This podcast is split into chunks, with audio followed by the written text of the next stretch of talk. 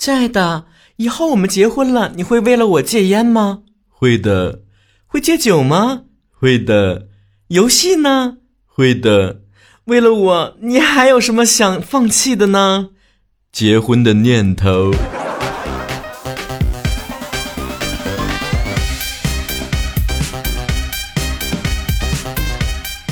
蓝妹妹最近又跟我抱怨了，说的，哼，我老公又骗了我。当时结婚之前怎么说的？为了我会改变，怎么样？到现在还是不会改。男人这张嘴骗人的鬼。我说咋的了？啥恶习呀？出去，啊啊，按脚去了？吸吸吸吸不吸不该吸的东西了？劈劈劈劈劈劈腿了？我说滚一边拉袋子去！别跟人像那个豌豆射手似的，扑啥扑？你是不是见不得我好啊？诅咒我呢？都什么玩意儿？瞎猜啥的？我说那你啥呀？你啥玩意儿他改不了啊？真大个气性啊！啥原则问题？你说我替你做主，其他的咱管不了是吧？做不到，起码能搁节目里面帮你曝光一下他是吧？他说的，他他打呼噜，嗯，那你也别闲着，你就磨牙呗。这才叫夫妻两个人琴瑟和鸣呢，咱就是说多大点屁事儿啊，多大点屁事儿。蓝妹妹说，说到屁我才想起来，他有的时候还放屁，偶尔把我从睡梦中惊醒，有的时候我都差点以为是不是地震了。嗯，easy easy，是人就放屁，OK？他说你不懂啊，我告诉你。这么一说吧，好像这个事儿挺小似的。你试一试，每天晚上听到他打呼噜，那是啥感觉？睡也睡不着，睡着了也被吵醒。我说那打呼噜这玩意儿，他也不是能控制得了的呀。啊，你说不打他就不打了，你给我控制给我看看。俺妹妹说。我是小仙女，我不打呼噜啊！再说了，她之前答应我的，结了婚之后一定把这个毛病改掉，她没做到，她没付出努力，咋努力呀？我说不然的话，我听说网上有卖那种把鼻子夹起来的，然后用嘴呼吸就没声了。他说的是啦，不行，夹完之后了，用嘴呼吸他还打呼噜，还这样，此处为综艺效果，实际上蓝妹妹老公不这样啊。我说不然下回等你先睡，你睡着了他才睡，这不就完了吗？他说的那也不行啊，那我睡我睡得慢呢，我睡眠质量本来就不好，睡半天我也睡不着，他沾枕头就着。你说他没心没肺的，睡眠质量就是好是吧？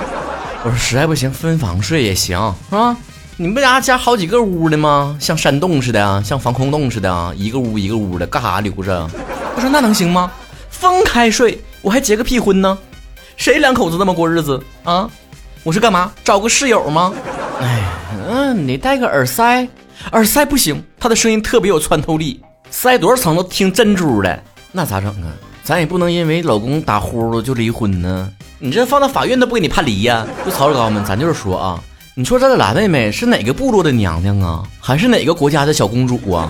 这是看了多少心灵鸡汤才把自己洗脑成为爱我就为我不打呼噜？反正我身边这些呢结了婚的女生朋友啊，这个同龄的人，基本上呢都有大大小小的事儿跟我抱怨。说老公啊，怎么怎么样？曾经设想的是，他结了婚之后呢，可能为我变得更好。结果呢，不变得更糟，已经不错了。男生朋友看到我只有一句话：兄弟，明智啊，单身结婚退退退退。咱虽然没结过婚，但是特别有一个疑惑：为什么那么多人天真的以为很多在结婚之前两个人产生的问题，结婚之后就会解决呢？婚姻是澡堂子吗？过一遍水就变干净了？没吃过猪头肉，也看过猪肘。根据我的观察，婚姻会使一个人懈怠。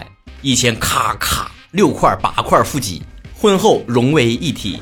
如果他婚后多年突然又开始注意什么健身呐、保养啊、外在呀、修为呀，那么就说明，当然不是为了老夫老妻的你而改变啦，而是出现那么一个人，不是来破坏你们的家庭的，而是加入你们家庭的。就像傅首尔说的，结了婚的男人可以嚼口香糖，但不能突然开始嚼。如果说有什么话是比我会爱你一辈子更加画大饼的，那就肯定是我结了婚之后肯定会改变。狗改不了吃屎，曹哥改不了吃肉，咱都不说性格的改变了，就是生活的一些小毛病、小习惯，你让他改都很难改。我在北京上班的时候有遇到一个室友，我在遇到他之前，我从来都不知道真的会有人上完厕所不冲马桶。你知道我掀开马桶盖看到那一堆秽物的时候，我内心是多么的啊！我自己的我都不看。给我说恶心了，为此我们吵了好多次架。所谓的吵架呢，就是我吵吵，他听着啊。对不起，对不起，我会改，我会改。我真的有的时候会忘，会忘。你这玩意儿怎么能忘呢？你咋不忘开屁股呢？反正后来他也没改，我就自己搬走了。在这件事上，我绝对不会打不过就加入，我打不过，我打不过就逃吧，我就。反正现在呢，我是参透了一个道理。不管是什么角色，千万不要高估自己在对方心目中的地位，也不要觉得爱能够战胜一切。你爱我就应该怎么怎么样啊？这个关系不管是什么父子、母子、什么情侣还是什么玩意儿都没用。就一开始的时候，你们逐渐的了解到彼此的生活环境啊、习惯、性格、为人处事，你能接受就是接受，接受不了，要不然就放弃，要不然就逼着自己能接受。希望对方改是不现实的。根据我的生活经验，除非有一件事情。给了他一记狠狠的教训，他才能改。就像那个不冲马桶的厕所，突然间有一天爆炸了，奋发图强了，他知道改了。不要寄希望于你的圣母心能够感化对方。有些时候吧，一些越小的习惯、越小的细节，也不是不想改，是真的很难，一种惯性还是怎么样呢？就跟一个人性格是一样的。你说一个人性格能改吗？我前两天看一个电视剧，里面有句台词就说的。一个人的性格决定了一个人的这个命运，但是如果说性格能改，那就改了命运。命运都能改了，它还叫命运吗？所以我以前挺信命的，现在也挺信命的。以前信的命呢，指的是那种啊，一切自有天注定啊，算算什么星座呀、运势啊，看看黄历呀。现在也相信命运，但这个命运呢，是指以我的这个性格和成长的环境和背景，我能够。做出什么样的事儿啊，成为一个什么样的人，这都是注定下来的。因为在我人生当中，几次想要改变自己的性格，我都失败了。就像新书首发在当当上直播的时候，跟主持人聊到的这个话题，我时候说了，上初中的时候吧，我特别中二，总觉得周围的人都不了解我，都不懂我，我是这个世界上一世独立的存在，好一朵盛开的白莲花，出男寝而不臭，觉得我很孤独，这就是曲高和寡吗？从此，我立志不再做搞笑男，我要做一个深沉的人，做一个不苟言笑、少言寡语的人。用今天的话说，就是立一个新的人设。结果每一次回到寝室的时候，别人跟我说：“超晨，你作业写没？借我抄一下。”我也没写。那你还不慌不忙？你咋的？先吃饭去啊？吃不吃饭去？走啊！食堂开了。我不饿，不饿也得吃！待会儿食堂关了，我待会儿一个人去吃。你待会儿，我告诉你啊，今天食堂有鸡爪子，你去晚了没了。哎，那我去，走走走走走走走走走走。晚上室友就跟我说，你刚回来的时候像个哑巴，现在像个话痨。能告诉我发生什么事情了吗？啊，没事儿，转型失败。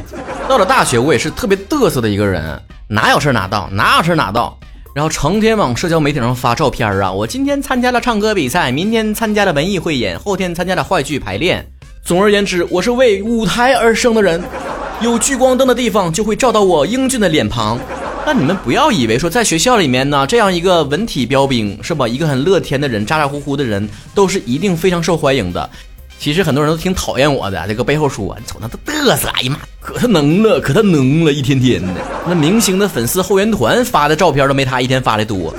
我这人挺玻璃心的，听到别人这么背后议论我，我也挺难过的呀。我就合计，我是不是真的太招摇了？我从此以后要做个低调的人，还把这句话发到了我的社交媒体上，改了个状态，说从今天开始我要做一个低调的人。结果第一条评论就让我破防了，他说哪有低调的人发状态告诉别人你要低调的呀？低调的人都是默默的不发状态呀。后来大家伙七嘴八舌的给我评论，最后有个人总结陈词：一个想要低调的人，却高调的引起这么多人的讨论。可能我天生自带抓马效果。后来上班做了电台之后呢，我就逐渐的想这个问题。曾经我也想改变自己性格，变成一个沉默寡言的人，变成一个不那么嘻嘻哈哈、不那么高调的人，做一个低调的、不怎么吱声、很神秘的，也不知道他成天脑袋瓜里面想什么玩意儿的一个人。首先我是做不到。后来我又想，为啥呀？为啥偏得逼着自己改变这个性格呢？有的人就是不善表达的人，适合啊专心的扎下心来做研究啊做学问；有的人就是适合在人前张牙舞爪、咋咋呼呼的，啥样人就走啥样路嘛。所以现在我一般都会劝别人，也劝自己，除非是有重大的人格缺陷或者是性格上的问题、重大原则上的问题，一般的啊谈不上好坏的这种性格，自己得接纳。对待别人也是一样的，不要天真的幻想可以改变一个人。本性难移，成年人做选择就是应该承担相应的后果。你吃了麻辣火锅，辣的不要不要的，爽的不要不要的，就应该承受即将可能成为喷射战士的可能。所以也劝回蓝妹妹，你既然接受了这样的一个跟你朝夕相处、能够容忍你大小姐脾气的老公，就该承受他半夜打呼噜的后果。刚在一起的时候就该预料到，我或者是忍受着他以后就天天打呼噜，要不然就是我换一个不打呼噜的，再重新相处一下。今天你能提出，你难道不能因为爱我而为我不打呼噜吗？他明天就会回问，难道你就不能因为爱我而忍受我打呼噜吗？